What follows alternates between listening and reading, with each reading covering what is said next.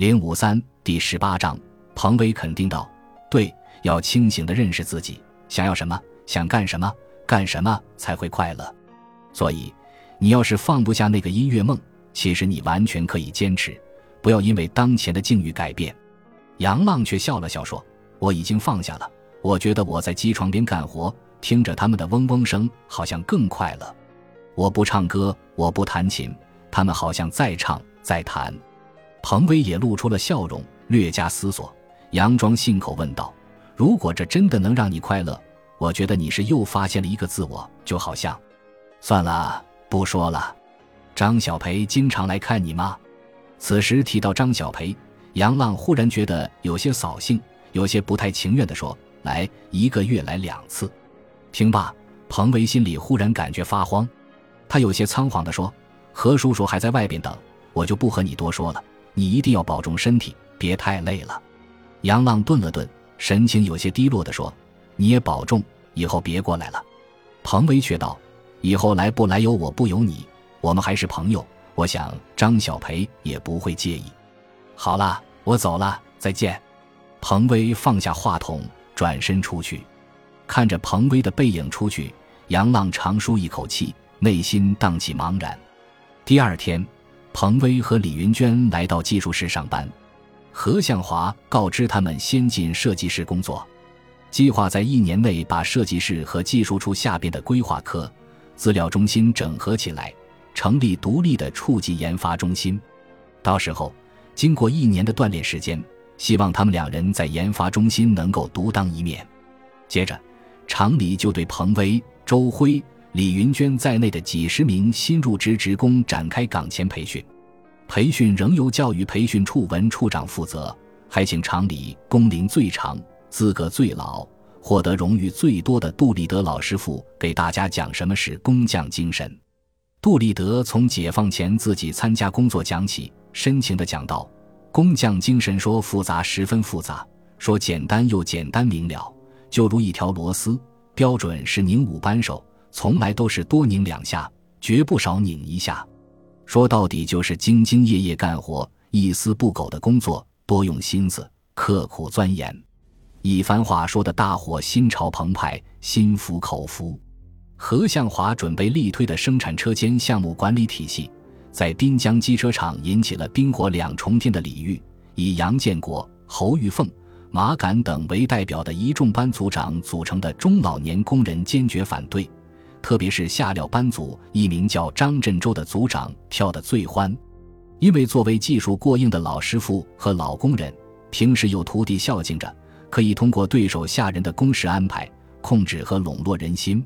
而如果全部实现了新的管理体系，他们这些老同志将和年轻人坐在同一条板凳上，他们担心在地位上靠边站了不说，还可能受到年轻的人倾轧和反击。只不过。杨建国和侯玉凤考虑到何向华的特殊关系，心里虽有一百个不愿意，也不能挑头闹事。相反，张振洲、马敢等人成为反对派的主力，私下里撺掇、联络一众人高唱反调。同样是这件事，年轻人却表示坚决的拥护。其中，宋飞、张俊生、徐正才、二毛、蓝大个、罗娟等青年工人表现得最为积极。因为在宋飞的影响和带动下，他们也开始接触和学习现代企业管理的相关知识。他们感觉到此举是企业由大向强的一条必由之路。特别是宋飞在这方面认识最为深刻，因为在德国学习期间，他专门了解了日本新干线和欧洲高速铁路专线的相关资料。生产车间项目管理体系是欧洲高速铁路产业链中的基本和通行的做法。目前机车厂在做大做强，甚至将要走向世界，必须要这么做。青年工人代表的座谈交流会上，何向华觉得宋飞这一两年变化不小，谈吐有观点、有视野、有想法，对生产车间项目管理体系也有自己的独特认识，便将他留下单独交流。小宋，你再说说对生产车间项目管理体系和将来厂子发展的想法。何向华和蔼地说。我觉得生产车间引进项目管理系统太有必要了，而且应该是尽快上，因为据我了解，现在各车间的生产流程特别混乱，压根就没有一个科学的流程规划。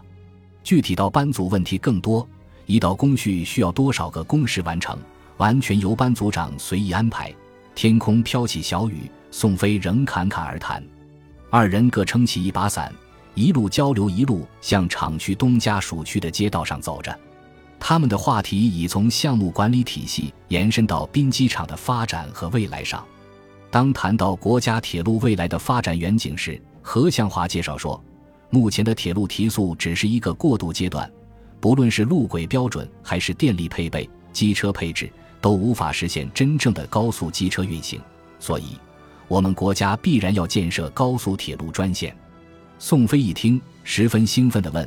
您的意思是像日本新干线和欧洲高速铁路那样的专线？何向华肯定道：“没错，这是我们的发展目标，也是必然趋势。就像我们回来之前在咖啡馆讨论的那样，这需要一个过程。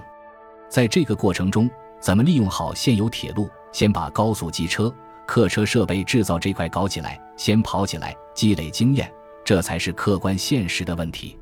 我们厂的目标定位。”也要符合这个实际，那我们是引进还是自己研发制造？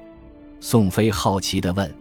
考虑到研发实力和成本，铁科院给部里的建议是先引进，通过引进消化吸收先进技术，然后再研发制造我们自己的高速机车。报告当时是何向华主持起草的，他的语气十分肯定。那是要引进德国的还是日本的？法国的阿尔斯通？加拿大的庞巴迪技术也不错，宋飞有些急迫地说。何向华没想到宋飞懂得还真不少，便笑着说：“看来你小子很关注这方面的消息啊。”宋飞自信地说：“那当然，干一行爱一行。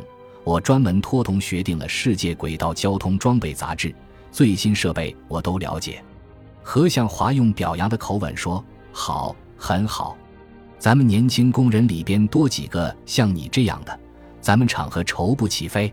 宋飞直言，其实厂里像我这样的轻工挺多的，车体车间的赵建军、苏立明，我们车间的康宝军、谭宏宇都挺能钻的，技术上都很有两下子。何向华高兴地说：“你们这些优秀轻工散落在各车间班组，我觉得是有点浪费人才，应该给你们成立一个专门的机构。”让你们最大限度地发挥才能。宋飞接着问：“如果这样当然好，不过就像您说的，要慢慢来。”何叔叔，咱们厂什么时候引进高速机车生产线？有规划吗？何向华如实相告：“当然有，这次把彭威、李云娟引进来，就是想让他们负责这方面的技术规划。”忽然提到彭威这名字，宋飞的心头一颤。是啊。彭威又回来了，自己却还没有去看过他，不是没时间，也不是有意回避，就是心里有点说不清道不明的东西。一来二去，与孙树斌接触多了，杨浪总觉得孙树斌的背景并不是他所说的那么简单。尤其他有意无意地提起杜立德老爷子和厂里的不少人事过往，如果没有与滨江机车厂有过密切关联的人，是绝对不可能掌握这些信息的。杨浪的怀疑十分有道理。原来，这个孙树斌不是别人，正是杜立德老师傅在民间的一个高徒。事情还要从近三十年前说起。事情发生在一九七二年，当时孙树斌才十六岁，他的父亲是滨江市沙河镇五七干校的食堂管理员。干校有个机加工厂，工人们都是下放的干部，多数都不懂技术。那年春天。干校从机车厂把杜立德请了来，让他教机加工技术。当时孙树斌没考上高中，也在厂里干活。因为他聪明好学，杜立德便收他为徒，手把手的教他手艺。不出三年，天资聪慧的孙树斌就把活干得像模像样了。后来，孙树斌跟一个下放干部的闺女好上了，这女孩怀孕，吵着跟他结婚。杜立德也劝他应该对人家负责。但年龄尚小的孙树斌并不想跟他结婚，闹得很僵。后来这个女孩就自杀了。女孩自杀后，杜立德就彻底不认她了。从一九七六年干校解散开始，他们就再也没有见过面。说起来，孙树斌是一个放浪又能干之人。干校解散后改成了技校，后来孙树斌的父亲承包了学校食堂，自己又承包了机加工厂，生意越做越大，钱挣得越来越多。他就在损友的带动下去赌博，一输好几万，十好几万也输过。一九八六年，因为这个，他第一次进了监狱。从监狱出来，他从事机械加工行业，又很快翻了身，发了家，挣了更多的钱。但又忍不住去赌博。五年前一次豪赌输了将近二百万，事后却发现是庄家是诈出老千，他便带了几个弟兄去找人家，庄家自然不承认，他就追打人家，那人情急之下跑出酒店，让车给撞死了。就这样，他又给判了七年。当然，杜立德当年收孙树斌为徒的事，滨江机车厂绝少有人知晓，就连宋卫国和杨建国都不曾听说。当时杜立德收徒弟那会儿，只有一个目击者，那便是年轻的彭明选。自孙树斌做出丑事之后，杜立德专门叮嘱了他，对外人绝对不能提及此事。感谢您的收听，喜欢别忘了订阅加关注，主页有更多精彩内容。